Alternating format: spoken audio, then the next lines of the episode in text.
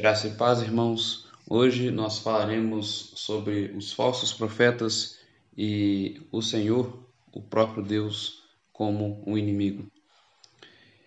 Antes de iniciarmos a, nossa reflexão, a nossa leitura, oremos.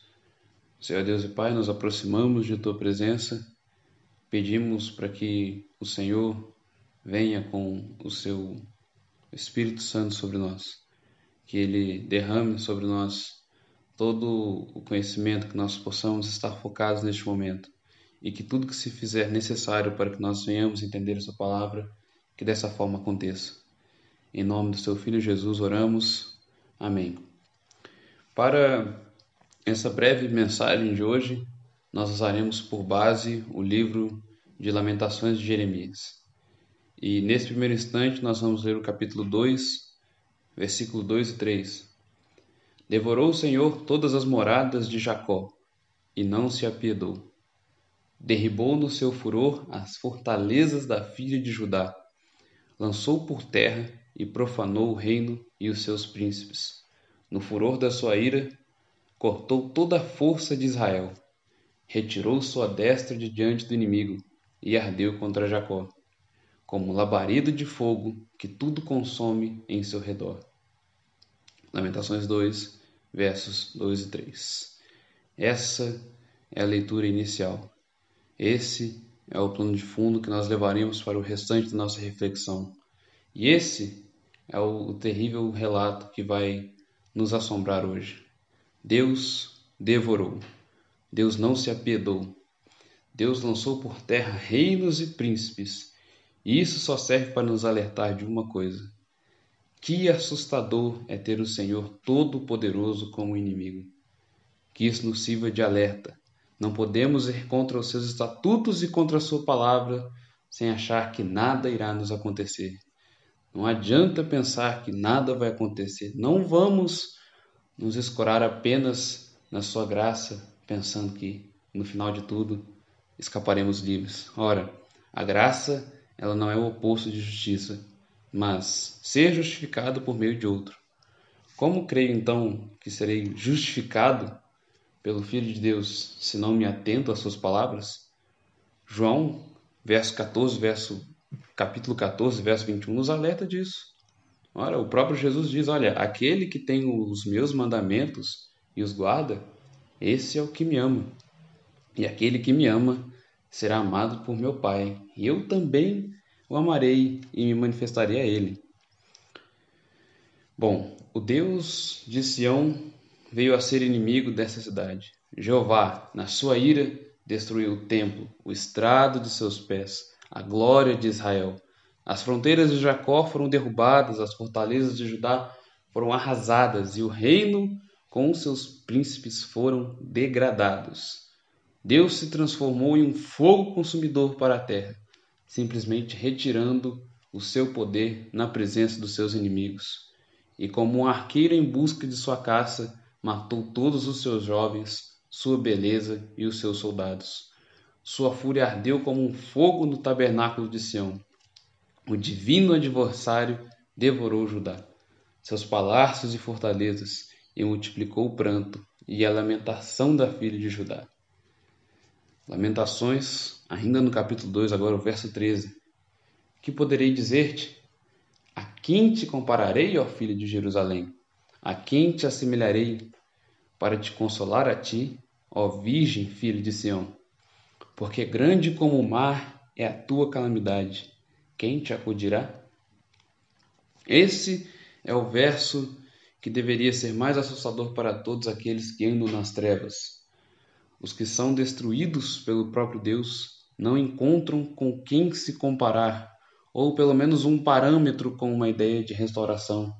Seus olhos buscam esperanças em outras histórias e relatos de inversões mirabolantes, relatos de Deus mudando a sorte de um povo. Mas lembre-se, ser destruído pelo ser destruído pelo próprio Deus é ser devastado pela mais potente de todas as forças a não ser que ele use de misericórdia posteriormente. É impossível a restauração daqueles que são oprimidos pelo próprio Deus. Estes jamais, jamais terão a sorte renovada, a não ser que o Senhor queira. Bom, e quanto aos falsos profetas? Os falsos profetas, aqueles que eu mencionei no início desse sermão, disse que iria mencioná-los. Os falsos profetas são aqueles que enganam o povo com um belo jogo de palavras e habilidades de persuasão. Falsos profetas são pessoas que pregam o evangelho que não vem de Deus. Seus ensinamentos não são bíblicos e eles inventam profecias, sonhos e visões. Os falsos profetas enganam outras pessoas, desviando-as de Deus e causando conflitos e confusões. Mas como podemos reconhecer um falso profeta? Ora, apenas através da, das Escrituras. E aqui vão algumas características dos falsos mestres. Bom, a primeira de todas e, as principais, e a principal delas é: suas profecias não se cumprem. Bom, se a profecia não se cumpre, ela não vem de Deus. E os falsos profetas, num belo jogo de inteligência, para se defenderem desse argumento, alegam que a culpa de uma profecia não se cumprir é na falta de fé do ouvinte. E para este caso, eu recomendo uma boa leitura de Deuteronômio, capítulo 18, do verso 21 e 22. A segunda característica dos falsos profetas, eles contradizem a Bíblia. Eles ensinam coisas erradas, coisas contrárias ao que as Escrituras. Muitos falsos profetas não só contradizem, mas distorcem a palavra de Deus. E nesse caso, uma boa leitura de 2 Pedro, capítulo 2, versos 1 ao 3, cai muito bem. Terceiro ponto, os falsos profetas causam problemas. Eles provocam divisões, controvérsias e contenda entre os irmãos da própria igreja. Com a sua bela habilidade de contradizer, de enrolar e de distorcer as palavras, eles destroem a comunhão do povo de Deus. E para este caso, assim como nos outros, tem uma ótima recomendação de leitura. 1 Timóteo capítulo 6, do verso 3 ao 5. Os falsos profetas Ainda seguindo a linha dos três pontos de cima, eles são manipuladores. Os falsos profetas procuram satisfazer desejos egoístas, como ter poder, dinheiro, influência. Usam do engano, da chantagem emocional, às vezes do medo e até da bajulação para conseguirem o que querem. E assim como nos casos acima, nós temos uma recomendação de leitura. Romanos, capítulo 16, versos 17 e 18. Bom, e por último, os falsos mestres não ouvem a verdade. Quando são confrontados com a verdade, não se arrependem e nem aceitam nenhuma dúvida sobre as palavras que eles mesmos lançam.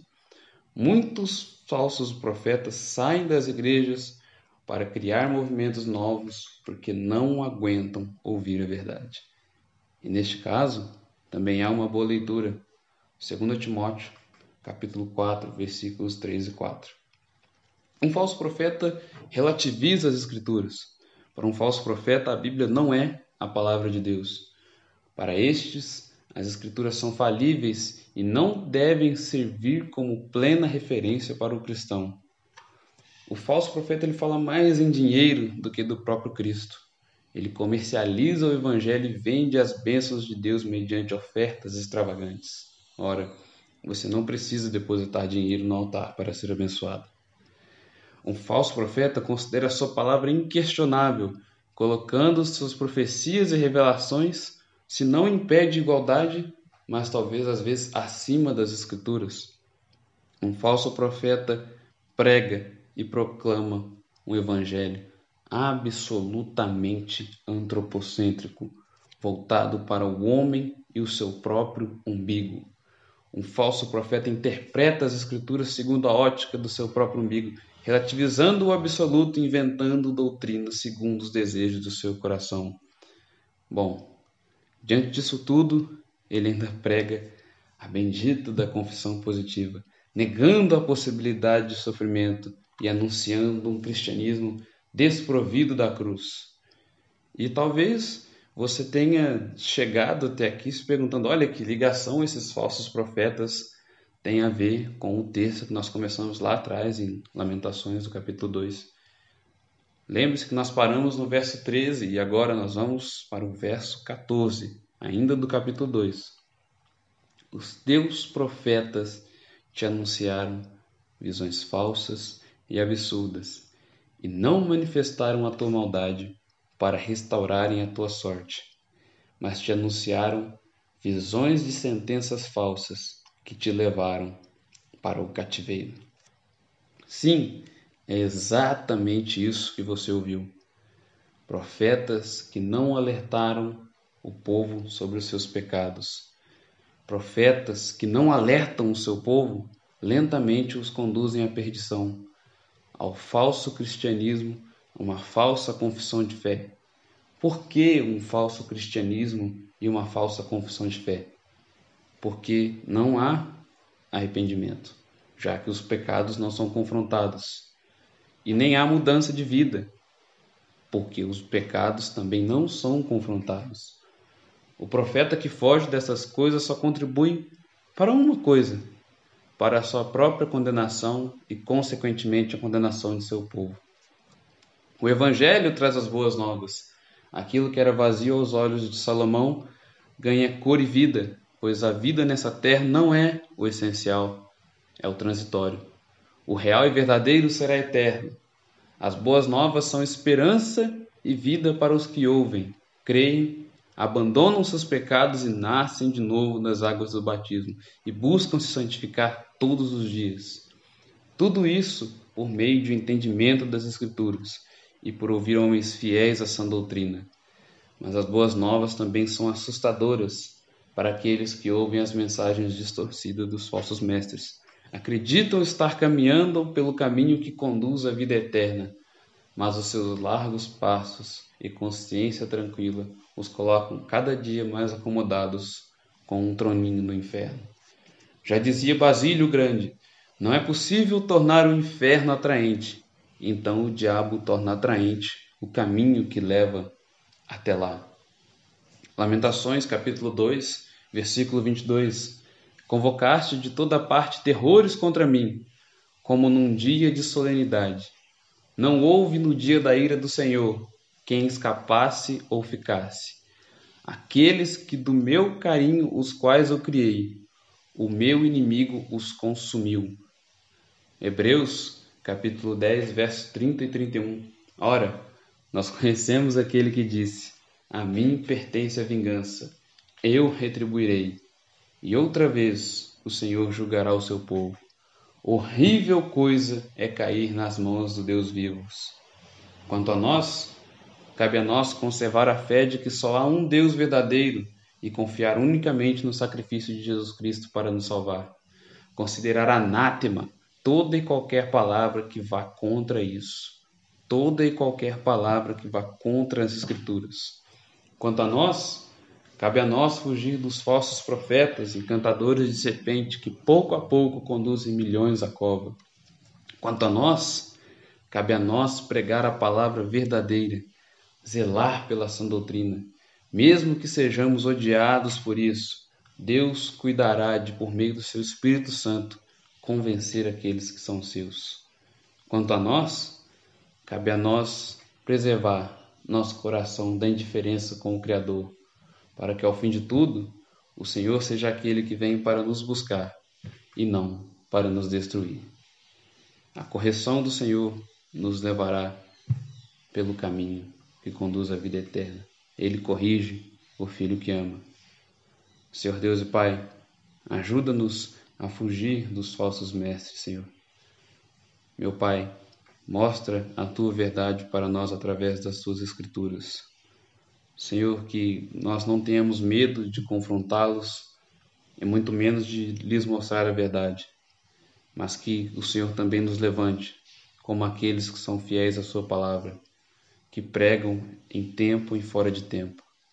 Senhor, capacita-nos a andar por, teu, por teus caminhos e ensinar as pessoas a também andar por meio deste. Senhor Deus e Pai, que o Senhor seja a nossa rocha e a nossa salvação. No nome de Jesus. Amém.